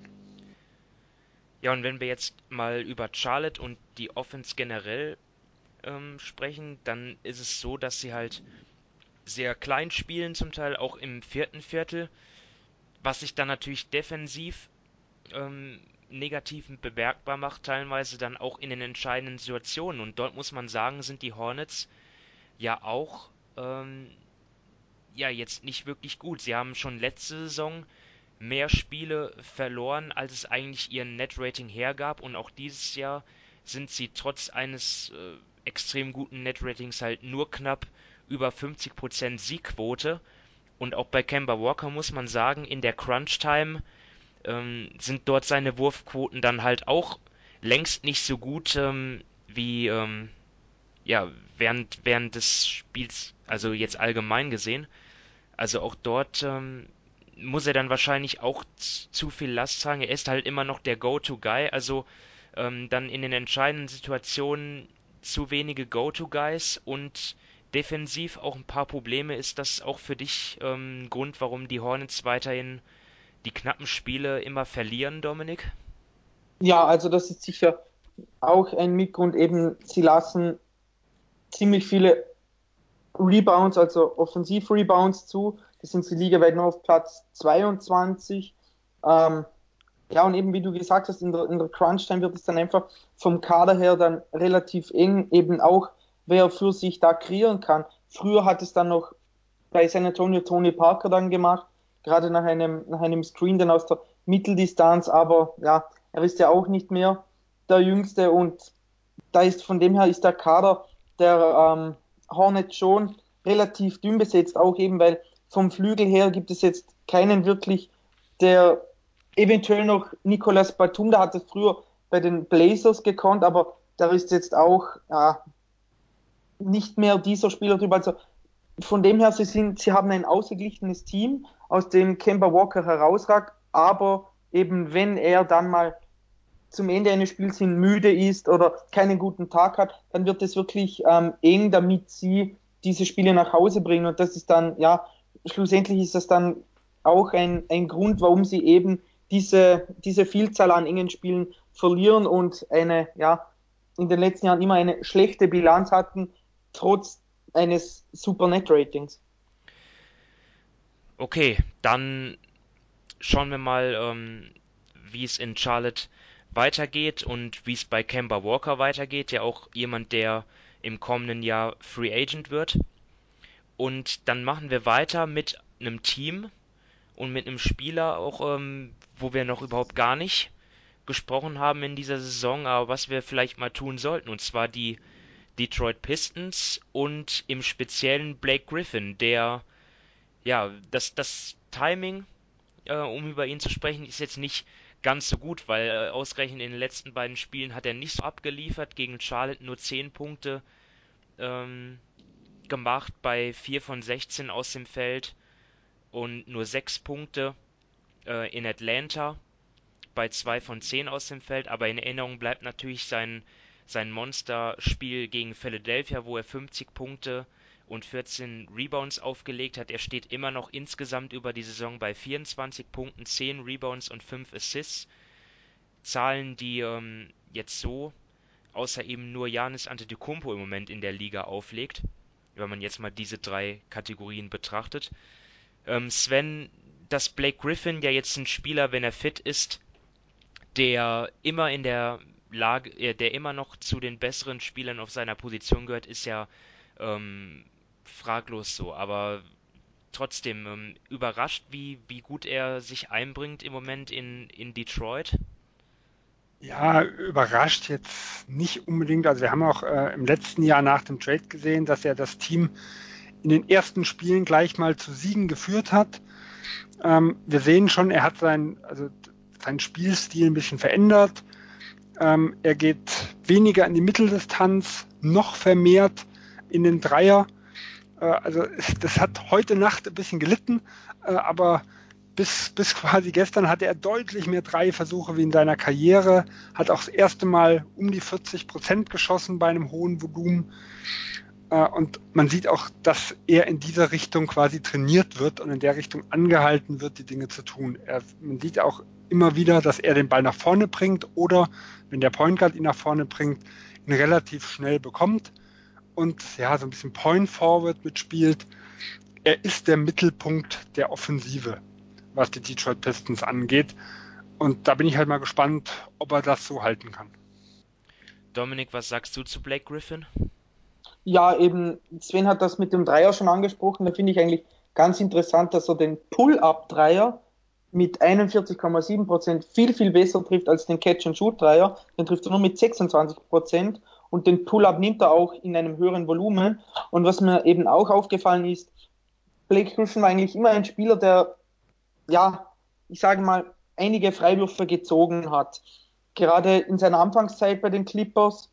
Und nachher ist dann die Quote immer ein bisschen runtergegangen und letztes Jahr nach dem Trade lag sie nur bei, war die Free Throw Rate nur bei 26,6. Die ist jetzt wieder bei knapp 40 Prozent. Also das ist auch so ein Punkt, das zeigt, dass er dann sich auch, sagen wir mal, wohler fühlt, dass er ähm, mehr den Korb attackiert. Und dadurch bekommt er auch dann, ja, Freiwürfe sollten ja im Normalfall die einfachsten Punkte sein, auch wenn jetzt seine Quote dieses Jahr ja im Vergleich zu den letzten beiden Jahren ein wenig zurückgegangen ist, aber das sind einfach Punkte, die ein Spieler gerne nimmt. Und das zeigt von mir einfach, dass er sich durch auch durch die Saisonvorbereitung einfach besser eingelebt hat und dass er da, ja, sagen wir mal, einfach besser agiert und es zeigt ja auch, Detroit ist der Unterschied in der Offense mit ihm und ohne ihn ist auch wieder gravierend. Mit ihm haben sie ein O-Rating von 106,4 und ohne ihn liegt es bei 98,9. Also das sind auch wieder sehr, sehr große Unterschiede und das zeigt auch, dass er in dieser Hinsicht ja besser ist als letztes Jahr. Ja, ich glaube, eine wichtige Komponente ist halt auch, dass er sein Spiel so weiterentwickelt. Äh, er hat ja noch einen langen Vertrag, der ist sehr, sehr hoch dotiert und die Athletik war ja schon immer das Fragezeichen, wie lange er das halten kann. Und so wie er momentan spielt, ist die Chance, dass er zumindest halbwegs solide altert, doch deutlich größer.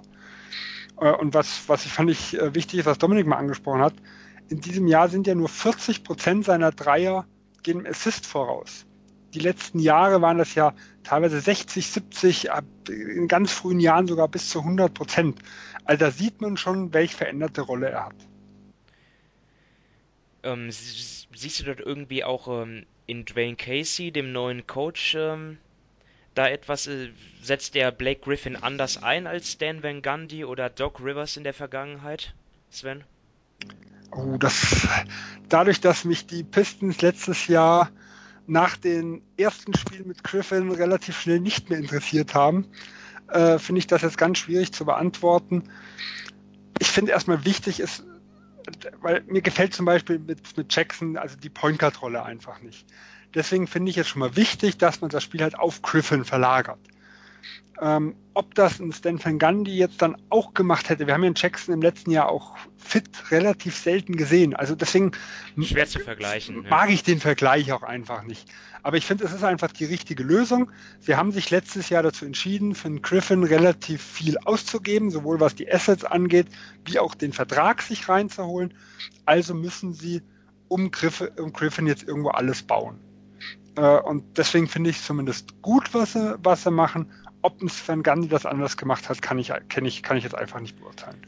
Okay, kein Problem. Kann ich dir nicht verübeln. Ich habe auch nicht mehr so viele Pistenspiele gesehen im, in der zweiten Saisonhälfte. Ähm, ja, ähm, jetzt ist es ja so, die Pisten stehen trotz äh, Blake Griffin in All-Star-Form nur bei 6 zu 6, was einfach auch daran liegt, dass ähm, ja, außer ihm und Andre Drummond, der unter dem Korb seinen Job derzeit gut macht, wieder, also gewohnt gut macht eigentlich, ja, abgesehen von ihm bringt dort kaum jemand ähm, wirklich überdurchschnittliche Leistung und vor allem sind sie von der Dreierlinie extrem harmlos, das, das zweitschwächste Team mit 31,4 Prozent. Ähm, habe ich das so, habe ich so die großen Probleme der Pistons so gut zusammengefasst, Dominik? Ja, äh, definitiv. Also eben Reggie Jackson nimmt die meisten Dreier im Team mit 6,8, trifft knapp 31 Prozent. Nachher hast du eben Spieler wie Ish Smith, er trifft auch nur knapp 33 Prozent. Stanley Johnson trifft nicht mal 30 Prozent, die alle über vier Dreier nehmen. Also das ist von den Quoten her eine Katastrophe. Das zieht natürlich das Team auch runter. Ich meine, sie nehmen ja die neuntmeisten Dreier in der Liga. Also das ist ja, wäre theoretisch von der Effizienz her, ist es ja kein schlechtes Zeichen. Aber wenn du eben gar keine triffst, wirklich gar keine Dreier, dann ist das kein gutes Zeichen. Die Freiwürfe sind ja auch nur auf Platz 21 bei den Getroffenen. Also bei diesen Dingen, die eigentlich, ja, bei denen man besser sein sollte, die einfach für die Effizienz wären, zeigen sie wirklich dieses Jahr jetzt keine Fortschritte und ja, wie du schon gesagt hattest, Griffin und ähm, Drummond, das von den Leistungen her passt das, aber der Rest, ja, ist wirklich überhaupt nicht gut dieses Jahr und das gepaart eben mit dem wieder erstarkten Osten, ja, wird, das könnte eine sehr, sehr lange Saison für die Pistons werden. Ja, also ich sehe ein großes Problem halt in den schwankenden Leistungen von Reggie Jackson. Äh, zu Saisonbeginn hat er über 40 Prozent seiner Dreier geworfen. Das finde ich relativ wichtig, wenn man im Griffin mehr den Ball gibt, weil das heißt ja Reggie Jackson, der die letzten Jahre immer, sagen wir, der äh, Initiator der Offense war, der mit Drummond sehr, sehr viel Pick and Roll gespielt hat und dessen Usage Rate in diesem Jahr auch so tief äh, ist wie noch nie zu Pistons-Zeiten, muss für Gefahr von außen sorgen. Und das ist nach dem guten Start der Pistons ja von 40 auf 30 Prozent runtergefallen. Ja, und dementsprechend sieht irgendwo auch die Bilanz aus. Und wenn Griffin neben sich kein Spacing hat und ein Drummond kann das nicht liefern, äh, dann sehe ich da auf Dauer schwarz. Naja, aber auch er nimmt ja mittlerweile sogar einen Dreier pro Spiel, den er nicht so gut ja. trifft. Ja. Da braucht man, glaube ich, nicht näher drauf eingehen, nee. oder? nee, brauchen wir nicht. Ich, oh nur fürs Protokoll, dass, im, dass, dass mittlerweile sogar selbst Andre Drummond Dreier wirft. Naja, das ist die neue NBA. Hat vermutlich ähm, die letzten Spiele mehr Dreier genommen wie in Fultz. Ja, ja. ja ich meine, Reg Reggie Jackson, ja, immer wenn, immer wenn wir über die Pisten sprechen, dann, dann kriegt er immer eins äh, auf, äh, über den Latz von uns. Aber es ist einfach, ja, er passt wirklich nicht so gut in diesen Kader. Ähm, ja, dann sollte er sich das vielleicht mal zu Herzen nehmen, wenn ja, man eben. immer über ihn spricht. Ja. Ja, ja ich, vielleicht ich weiß ja nicht mal, ob er was dafür kann. Ja? Also er, er, ist halt für mich so der typische Backup-Point Guard, der, sag ich mal, im besten Fall eine zweite fünf führt, ähm, dort vielleicht Shooting um sich herum hat, einen äh, rollenden Big Man irgendwo, mit dem er Pick and Roll spielen kann und wo er dort mit hohen Volumen, mit seiner weniger hohen Effizienz, aber trotzdem gegen schwächere Mitspieler brillieren kann. Aber er ist halt, ihm den viel den Ball zu geben in der ersten fünf, das ist für mich halt sehr, sehr kritisch. Ähm, und wenn du ihn anderen gibst, weil die einfach deutlich besser damit sind, dann ist er Offball einfach wenig zu gebrauchen. Und das ist halt für mich das ganz, ganz große Problem beim Reggie Jackson. Und das ist ja nicht der einzige Spieler, der auf dem, der vielleicht von seinem reinen Potenzial her besser ist, wie er in so ein Teamgefüge oder in den meisten Teamgefügen einfach passt. In China würde er vielleicht groß auftrumpfen. Gegen Schwäche. Ja, das ist das, was man immer sagen will. Also er wäre jemand in der Russell Westbrook-Rolle. Das ist wahrscheinlich seine beste Rolle. Aber in Russell Westbrook ist halt einfach viel, viel besser. Und wenn er so oft den Ball hat wie in Russell Westbrook, dann funktioniert das halt einfach nicht erfolgreich. Da müsste er wirklich gegen schwächere äh, Gegenspieler auf Dauer äh, antreten. Und deswegen werden wir noch öfters über Reggie Jackson sprechen, falls wir überhaupt nochmal über die Pistons reden. Aber dann wird er immer ein Thema sein. Ja. Ja, werden wir sehen, je nachdem, wie die Saison der Pistons verläuft. Jetzt werden wir erstmal über die Lakers sprechen, denn die haben einen neuen Spieler verpflichtet, und zwar Tyson Chandler. Der hat sich mit den Phoenix Suns auf einen Buyout geeinigt und ja, verstärkt jetzt die Lakers, die ja schon irgendwie nach einem Center gesucht haben. Da war nur Javel McGee eigentlich ähm, als richtiger Center der Rotation in, ähm, zu Beginn der Saison da. Die Lakers auch eines der schwächsten Teams, was das Defensiv-Rebounding angeht. Jetzt hat er auch schon ähm, in den ersten drei Spielen für ein paar Highlight-Plays gesorgt, unter anderem den einen Game-Winning-Block, kann man sagen, ähm, sieht man auch nicht so oft gegen die Atlanta Hawks und jetzt auch in den ersten drei Spielen schon ja, 22,6 Minuten pro Spiel bekommen, 8,3 Rebounds geholt. Dominik, wie bewertest du die Verpflichtung von Tyson Chandler? Ja, er war bitter, bitter, bitter nötig. Also eben defensiv, wenn McGee vom Feld ging, dann war das wirklich eine absolute Katastrophe. Egal, wer da dann den Center gegeben hat, ob man ganz klein ging, eben mit Kuzma, teilweise LeBron oder ob dann Jonathan Williams gespielt hat, das war einfach überhaupt nicht gut. Da hat die Zuteilung nicht gepasst. Sie wussten nicht, ob sie switchen sollen oder normal verteidigen. Und jetzt durch Chandler kann man einfach, ja, wirklich den Großteil dieser 48 Minuten hat man immer einen Center auf dem Feld. Ich meine, offensiv grenzt es dann natürlich schon wieder ein wenig ein, aber das ist egal, denn offensiv hat man, ich sag mal, Talent, dass man dann bis zu einem gewissen Punkt die Punkte erzwingen kann, aber defensiv war es natürlich wirklich bitter, bitter nötig. Man sieht es auch jetzt bei den, äh, beim Defensive Rating, die Sample Size ist natürlicherweise sehr, sehr klein, aber mit ihm liegt sie bei 89,3. Das wird im Normalfall nicht so bleiben, aber man, man merkt einfach einen riesigen Unterschied, nicht nur von den Zahlen her, sondern generell auch vom Spiel, ob es jetzt ist, dass er den Korb besser bewacht, dass er besser ähm, reboundet und vor allem, er ist wirklich einer der wenigen im Kader, der offensiv einen schönen Block stellen kann. Und das hat Rondo schon angemerkt, das haben andere Spieler schon gesagt. Und das sind einfach diese grundlegenden Dinge, die das Spiel für eine neu zusammengewürfelte Mannschaft enorm erleichtern. Also Dominik hat ja jetzt schon die Vorzüge von Tyson Chandler für das Spiel der Lakers genannt. Ähm, jetzt mal die Frage, wie wichtig ist er für das Team ähm, im, in, in der Kabine, also abseits des Spielfelds? ich meine, es ist ja jetzt mal von, von LeBron und McGee abgesehen immer noch ein, ein sehr, sehr junges Team und natürlich auch Rondo. Oder ähm, Sven, wie wichtig ist er dort? Also äh, in der Kabine ist Chandler jemand, auf den man sich meiner Meinung nach nicht verlassen kann. Vom Grundsatz her, und das sieht man über die letzten Jahre, also bei allen Stationen, wenn es sportlich läuft und er in einer guten Rolle ist, dann fühlt er sich wohl, dann bringt er Energie und dann ist er ein ganz, ganz wichtiger Bestandteil des Teams.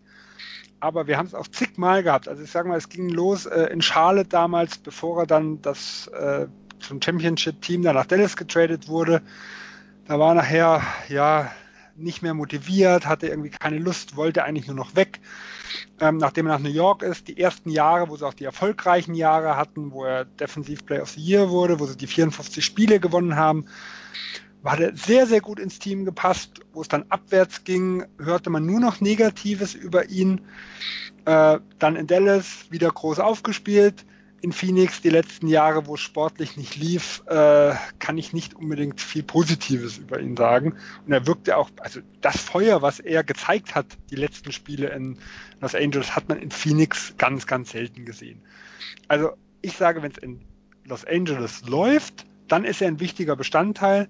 Sollten die sportlich große Probleme haben, dann wird dir ein Chandler nicht helfen. Siehst du das auch so, Dominik? Ja, also da kann man definitiv mitgehen, eben gerade bei so einem Spieler wie ihn, der im Basketball schon ja mit den Mavs den Titel gewonnen hat, die schönen Zeiten erlebt hat und dann eben die letzten Jahre die schwierige Zeit bei Phoenix. Ich glaube einfach, er ist in einem Alter, ähm, wenn er in einem Team ist, das gewinnt, dann ist er, wie Sven schon gesagt hat, enorm motiviert, dann macht er alles, er ist auch ein guter Typ. Aber wenn man natürlich in einem Team ist, ähm, ja, das viele Spiele verliert, den man dann irgendwie auch nicht so viele Minuten sieht, dann ja, ist er wahrscheinlich nicht der einfachste, Charakter, den man um sich haben kann. Ja, du kannst sogar zu seiner Rookie-Zeit zurückgehen. Also in Chicago mit diesen jungen Bulls damals, mit ähm, äh, Eddie Curry und was ist, die hatten keine Struktur, da lief er rum wie Falschgeld teilweise. Der wusste gar nicht, was, was er tun sollte und dementsprechend äh, auch nie richtig bei der Sache und dann ist er nach New Orleans ja getradet worden, hat dann neben Chris Paul gespielt, das klassische Pick-and-Roll-Duo äh, und er war wie verwandelt. Also ein Chandler muss in der richtigen Rolle sein. Er ist halt wirklich niemand, wo man sagen kann, es ist der Veteran für ein schlechtes Team. Und das ist ja Gott sei Dank Los Angeles äh, in der Hinsicht nicht. Deswegen denke ich, er wird da deutlich positiver sein wie in Phoenix. Aber er kann halt nicht der Veteran ein schlechtes Team sein, der im Hintergrund zusammenhält, der den Jungen sagt, hier äh, Feuer und nicht aufgeben. Die Rolle habe ich bei ihm so noch nie gesehen. Ja, dann hoffen wir mal für die Lakers, dass es sehr gut läuft und sie dann auch einen motivierten Tyson Chandler haben. Und wir gehen zu unserem vierten Programmpunkt und zwar Terry Rozier und den Boston Celtics. Ähm, letzte Woche, Bill Simmons hat mal wieder einen Podcast aufgenommen. Ähm, vielleicht hat ihn der ein oder andere gehört. Und dort ging es eben auch um Terry Rozier, wo halt ähm, Simmons berichtet hat, dass es dort ja irgendwie auch so ein, so ein paar Störfeuer geben soll in der Kabine. Wir wissen ja eh, die Celtics ein ein sehr tiefes Team und so die richtige Rotation hat dort Brad Stevens noch nicht ähm, gefunden. jeder einzelne Spieler hat dort auch so sein ein oder anderes Problemchen auf dem Feld. Und jetzt hat Simmons sich zu der Aussage hinreißen lassen, dass ähm, Rosier in den nächsten zehn Tagen äh, getradet werden wird. Also dass er in zehn Tagen nicht mehr Bestandteil des Teams sein wird. Und ja, das, man kennt natürlich Bill Simmons, also man weiß dort nie irgendwie, ist das jetzt irgendwie so eine, eine verrückte Theorie, die er jetzt gerade raushaut, oder ist da wirklich was dran? Letztendlich muss man sagen, in Boston, da kann man schon erwarten, dass er ziemlich nah dran ist ähm, an der Situation. Und wenn er jetzt hört, dass es da nicht stimmen soll, und Rosier wissen wir alle, ist der Spieler, der am ehesten getradet wird, weil halt sein Vertrag ausläuft und die Celtics tief besetzen auf der 1, vor allem natürlich mit Kyrie Irving. Also Sven, wie, wie ernst nimmst du da so eine Aussage von so einem ja, angesehenen Journalisten? Ja, das ist von hier natürlich immer schwierig zu sagen. Also nehmen wir mal, was die andere Seite gesagt hat. Äh, sowohl Terry Rozier hat das Ganze dementiert äh, er hat ganz klar gesagt, er kennt seine Rolle, er wusste sie von Anfang an. Äh, und auch ein Danny Ainge ähm, hat in dem Boston Pod äh, sich zu Wort geäußert und hat ganz klar gesagt, Nusier ist nicht zu ihm gegangen. Und äh, von diesen, Simmons hat ja von sieben Teams gesprochen, die irgendwie angefragt hätten, hatten Danny Ainge gesagt, seit Saisonbeginn gab es keine intensiven Kontakte. Also die, die sprechen ja immer, da wird immer mal sicher Name gefallen, aber es hätte sich dann nichts intensiviert und es wäre da nichts äh, irgendwo am Laufen. Also das ist zumindest die offizielle Geschichte von Boston. Ähm, sagen wir mal, es würde da nicht komplett ausufern. Dann ist es für mich halt ganz klar, die Methode normal von dem Danny Ainge ist, er tradet ihn, wenn er einen sehr positiven Asset bekommt. Und das ist, ich sag mal, Phoenix wird zum Beispiel oft genannt. Das ist für mich zum Beispiel nicht der Milwaukee-Pick aus 2020. Also das ist es meiner Meinung nach nicht wert, ähm, weil äh, ein Rosier hat ja immer noch eine wichtige Rolle. A, wir müssen gucken, ob ein Kyrie Irvin auch auf Dauer fit ist. Äh, und zum Zweiten war ein wichtiger Faktor des Markus Smart Deals, dass sie einen mittleren Vertrag haben, den sie im Notfall auch mit, mit Draft Picks oder mit jungen Spielern kombinieren können, um sich irgendeinen Star zu holen. Also es kann ja auch sein, er wird als Backup im nächsten Jahr dann nochmal gebraucht. Das heißt, wenn Sie jetzt irgendeinen, sagen wir mal, hinteren 20er Draft-Pick bekommen, dann kann ich es mir nicht vorstellen, wie gesagt, wenn nicht alles ausufert irgendwo im Hintergrund, dass er ihn traden wird. Ähm, ist er der Meinung, oh, er bekommt einen richtig guten Trade Value? Also sagen wir mal, es ist vielleicht ein Top 8 geschützter Pick der Phoenix Suns oder sowas. Also, wo man wirklich so wie so ein Memphis Pick, den die ja vom, im nächsten Jahr oder in diesem Jahr haben, sowas im Hintergrund ist, äh, dann wird er nicht lang zögern. Und das ist halt für mich so im Hintergrund, okay, was wird denn gehandelt? Wenn man es einfach mal aus der Vergangenheit sieht, wie Danny Ainge einfach gehandelt, gehandhabt, das in der Vergangenheit gehandhabt hat. Ja, Dominik, wie bewertest du aktuell Terry Rozier? Also wenn man sich die Zahlen anschaut, ist das jetzt nicht super schlecht, aber ja auch, auch so On- und Off-Court-Stats, da sieht man ja auch, die Celtics spielen eigentlich besser ohne ihn, was mich jetzt ehrlich gesagt ein bisschen überrascht, weil die Celtics ja auch eine gute Bank haben und eigentlich ähm, dort die Bankspieler auch ähm, besser performen sollten als die des Gegners. Also wie siehst du das? Seine Leistung? Ja. Ich glaube, bei Boston läuft generell gerade offensiv noch sehr, sehr wenig zusammen. Also er ist ja nicht der Einzige, der bisher nicht wirklich gut spielt. Auch Tatum, auch wenn er jetzt letzte Nacht ein gutes Spiel hatte und vor allem Jalen Brown sind bisher überhaupt nicht gut. Also ich glaube, das ist einfach noch ein generelles Problem eben mit, du musst Irving wieder integrieren, du musst vor allem Hayward integrieren und ich glaube, es ist einfach für, ich sage mal, für beide Seiten schwer. Eben Terry Rozier hat letztes Jahr gute Playoffs gespielt, bei denen eben aber Irving und Hayward gefehlt haben. Also hat er sich schon auch, ich glaube, aus seiner Sicht berechtigte Hoffnung gemacht, dass er eben diese Saison Minuten sieht, Verantwortung übernehmen kann und so weiter. Aber Boston ist, wie ihr vorher schon gesagt habt, so unglaublich tief besetzt. Jetzt haben sie ihre zwei, ähm, ihre zwei, ja, oder ich sage mal ihren primären Ballhand mit Irving zurück, ein, mit Hayward ein Spieler, der ebenso das Ballhandling übernehmen kann. Also die ganze Situation ist einfach ist nicht einfach für Rosier, weil Boston in dieser Hinsicht so unglaublich gut besetzt ist und eben Brad Stevens noch die Rotation nicht hundertprozentig festgesetzt hat. Und ja, ich glaube, es wird den nächsten, wenn er natürlich nicht getradet wird, wird es in den nächsten ähm, Wochen besser.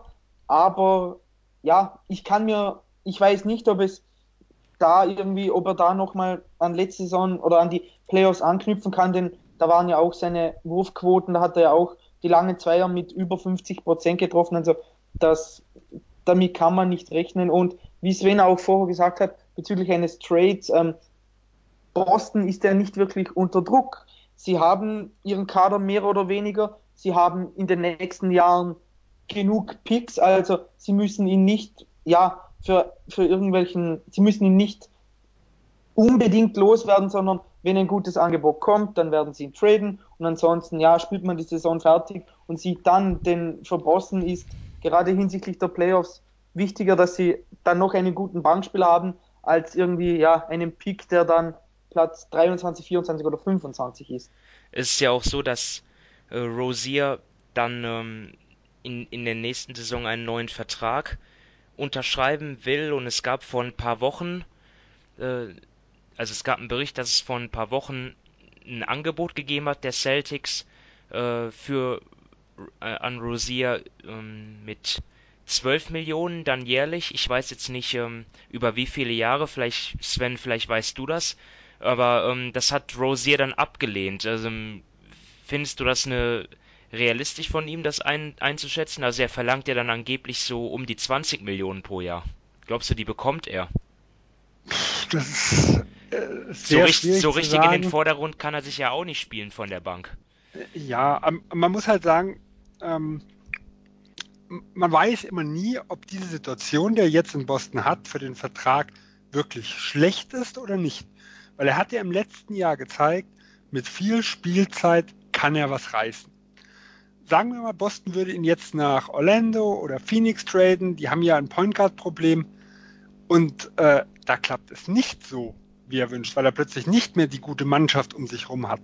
Da, äh, dann würde er wahrscheinlich viel mehr Geld verlieren, weil im nächsten Sommer ist es ja so, dass zumindest die Teams, die ein Point Guard Problem haben, sagen, okay, dieses Jahr lief es zwar nicht so gut, aber er hatte kaum Minuten, er hatte kaum eine Chance. Das Unbekannte ist ja in der Liga oft besser wie bekannt und nicht ganz so toll. Äh, von dem her glaube ich, bin ich mir nicht mehr sicher, ob es seinem Vertrag wirklich schadet.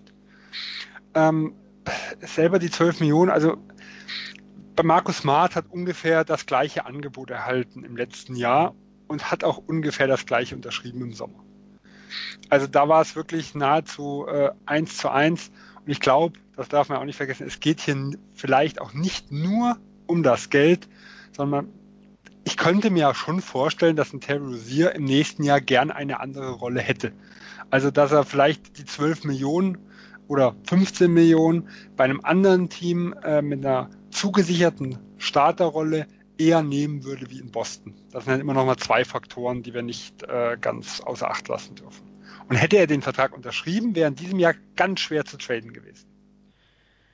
Okay, das das, das hat pos positive und negative Aspekte. Du hast natürlich schon recht, wenn du gesagt hast, Rosier ist insofern noch in einer guten Situation, äh, weil ja die Playoffs noch nicht lange her sind und die Teams sich noch daran erinnern können, wie er dort aufgespielt hat, aber dadurch ist vielleicht dann auch sein Trade-Wert im Moment besser als ja. vielleicht in ein paar Monaten. Also das ja. hat für und wieder. Ähm, Dasselbe sehen wir immer im College. Wenn ein Spieler das Jahr über verletzt ist, ähm, und trotzdem unbedenklich, sagen wir mal, für die Zukunft, dann kriegt er teilweise einen höheren, also ist ein höherer Draft-Pick, wie wenn er eine halbe Saison gespielt hat äh, und nichts Gescheites absolviert bekommen hat. Okay, dann lass uns zum Abschluss noch über Carmelo Anthony sprechen, wo es schon Gerüchte gibt, dass es das für ihn schon gewesen sein könnte bei den Rockets. Dann wieder mal ein sehr kurzes Kapitel. Er war, hat die letzten beiden Spiele nicht absolviert. Offiziell war er raus wegen Krankheit. Ähm, es, es soll ein Treffen geben mit Verantwortlichen der Rockets und ja, in einem Bericht war auch schon zu lesen, dass die Spieler und der Trainerstab der Rockets eigentlich nicht davon ausgehen, dass er nochmal für Houston spielen wird und auch seine ähm, Bananenboot-Kumpels Dwayne Wade und LeBron James haben sich schon in den sozialen Mit Medien auf Twitter geäußert und sich für äh, Mello stark gemacht, also ähm, geschrieben, dass er das nicht verdient habe. Ähm, Dominik, deine Prognose, Carmelo Anthony nochmal im Trikot der Rockets, ja oder nein? Nein, also da bin ich mir, da, davon gehe ich nicht aus. Also dafür waren die Aussagen zu eindeutig und ich kann mir nicht vorstellen, dass er da noch lang bei, den, bei dem Team ist und dass er überhaupt noch spielt, das glaube ich nicht. Wenn man jetzt mal seinen Einfluss sieht, er hat ja bislang 13,4 Punkte und 5,4 Rebounds aufgelegt. Das ist ja noch ganz okay. Was allerdings natürlich negativ ist, dass ähm, mit ihm auf dem Feld die Rockets ja extrem versohlt werden, um es mal so klar zu sagen. Und wenn er nicht auf dem Feld ist, die Rockets sogar ein positives Net-Rating haben, also verheerende Stats in dem Bereich. Er nimmt 6,4 Dreier pro Spiel, trifft aber nur jeden dritten, was natürlich auch nicht gut ist im System, wie es die Rockets etabliert haben, wie es die Rockets spielen. Also Sven, ist, ist das ähm, Experiment Mello in Houston jetzt schon gescheitert? Ah, weiß ich nicht so genau. Also erstmal. Oder liegt es einfach an der gesamten miesen Situation im Moment der Rockets, die ja, sehr schlecht spielen allgemein? Man kann jetzt natürlich nicht alles auf Carmelo Anthony schieben. Das, das muss man ganz sagen. Die Rockets, also ein Gordon trifft nix, ein Harden trifft, sagen wir, heute Nacht hat er mal ein gutes Spiel gemacht, aber davor, das war auch eine Katastrophe. Äh, ein Chris Paul kämpft ja angeblich mit einer Ellenbogenverletzung. Also es gibt immer die Gerüchte, dass er ständig kühlt den Ellenbogen und dass deswegen sein Wurf auch nicht fällt, also weder Freiwürfe noch Dreier. Ähm, also das sind ja schon einige Faktoren. Was ich jetzt so gehört habe, ist, dass die Rolle von Carmelo Anthony kleiner werden soll, also dass das Houston fordert. Das gab es so zumindest aus, aus Houstoner Quellen. Und dass er auch einzelne Spiele vielleicht gar nicht mehr spielen soll und halt dann immer wieder mal eingesetzt, wenn er gebraucht wird. Also so nach dem Motto, sind alle fit, äh, bekommt er nur ganz, ganz wenige Minuten und eine kleine Rolle, weil dann brauchen sie sein Offensivspiel nicht äh, und ja, setzt der ein oder andere aus, dann wird er ein bisschen größer eingesetzt. Äh, und dass jetzt die Entscheidung von Carmelo Anthony abwarten, ob er diese Rolle annimmt oder ob er gehen will. Weil dieser äh, Reporter, der das gemeldet hat, der, ich glaube, Maury hatte gest, gestern, wenn das war, eine Pressekonferenz äh, eingerufen, da haben eigentlich alle schon damit gerechnet, so, jetzt wird verkündet, äh, Mello geht. Und da hat er aber gesagt, also von uns, also Murray von unserer Seite, nein, äh, wir warten jetzt quasi mit ab, ob, ob Carmelo Anthony mit Veränderungen umgehen kann, so sagen wir mal so zusammengefasst kryptisch. Und ja, wenn das wirklich so ist, dann denke ich, äh, ist ein Abschied sehr wahrscheinlich, weil ich kann mir einfach nicht vorstellen, dass ein Carmelo Anthony nur jedes dritte Spiel oder nur fünf Minuten äh, in der Crunch Time, äh, in der Crunch Time, in der Garbage Time irgendwo aufs Feld gehen will. Ja, werden wir schauen. Also ich denke mal, Carmelo würde auf jeden Fall noch ein anderes Team äh, finden, das es probiert. Ist jetzt nicht so, dass er dann in China anheuern müsste. Von daher, ja, gehe ich eigentlich auch davon aus, dass er nicht in Houston bleibt, weil er einfach immer noch einfach das Selbstverständnis hat, dass er noch eine tragende Rolle in einem NBA-Team spielen kann. Da fällt dir ein Team schon. ein. Ähm, also ich kann mir vorstellen, dass er ein Team findet, aber ich, ich tue mich schon schwer, auch nur ein, zwei Kandidaten zu nennen. Ja. Ja, ich weiß, also, wo ich es logisch fände. Ja, ja, es sind 30 Teams, wird schon eins finden. Also. Ja, Cleveland. Die ja. Kevin Love fällt aus, da können sie mal Carmelo Anthony ausprobieren. Ja. Oder die Lakers. Hey, nein, nein, nein, nein, nein. Ja, fände ich gut. Ja, das ist ja auf Twitter. Oder die Celtics. Ja. E e egal was, welches Gerücht um ihn gibt. Die Celtics brauchen noch einen 15. Mann. Ja, ich höre ich hör dich nicht mehr. Ja. Okay. Die, die, brauchen auch nur noch Bankspieler, ja. ja. Die sind eh schon zu tief. Nee, also es ist ich finde es schwierig, mir vorzustellen, in welcher Rolle er irgendwo, irgendwo passt. Also, wie gesagt, fürs Minimum habe ich kein Problem gehabt, dass sie ihn äh, im Sommer geholt haben. weil es ist genau die Situation eingetroffen. Wir haben keine Ahnung gehabt, ob er in einem System von Mike äh, der Anthony passt oder nicht. Aber es ist auch bei einem Minimumspieler relativ egal. Man wird ihn schnell wieder los, wenn nicht. Es ist nicht die Situation wie in Oklahoma, dass er noch zwei Jahre und 55 Millionen hatte. Da musste es funktionieren. Ansonsten, ja, endet, endet es halt so, wie es geendet hat. Aber das finde ich ja gerade lustig, denn Mello hatte ja dann, ich glaube, den Tony ging da gerade nachher und da hatte er eigentlich bei den Knicks seine dann gerade seine beste Zeit, da hat er dann den Dreier gut getroffen und alles. Ich glaube einfach, er ist körperlich komplett hinüber. Das ist jetzt seine fünfte, 15. Saison und wenn man sich mal das generell so ansieht in der Liga, wie viele Spieler gibt es in der 15. Saison mit so vielen Minuten, die dann auch wirklich sehr, sehr gut sind. Klar, LeBron ist ein Sonderfall, aber eben an ihm darf man eigentlich auch nichts messen. Also ich glaube einfach, dass Carmelo körperlich komplett hinüber ist, aber dass, ja, wie man die NBA-Spieler eben so kennt, sich das nicht selbst eingestehen kann.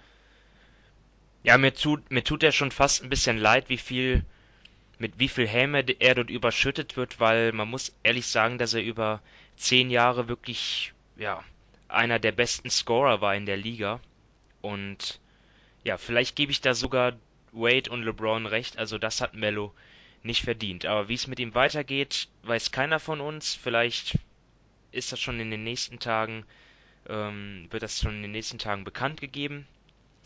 Schauen wir mal, wie der Kaiser sagt. Ähm, und damit sind wir am Ende der Folge angekommen. Ich bedanke mich mal wieder bei Sven und Dominik für eure Expertise.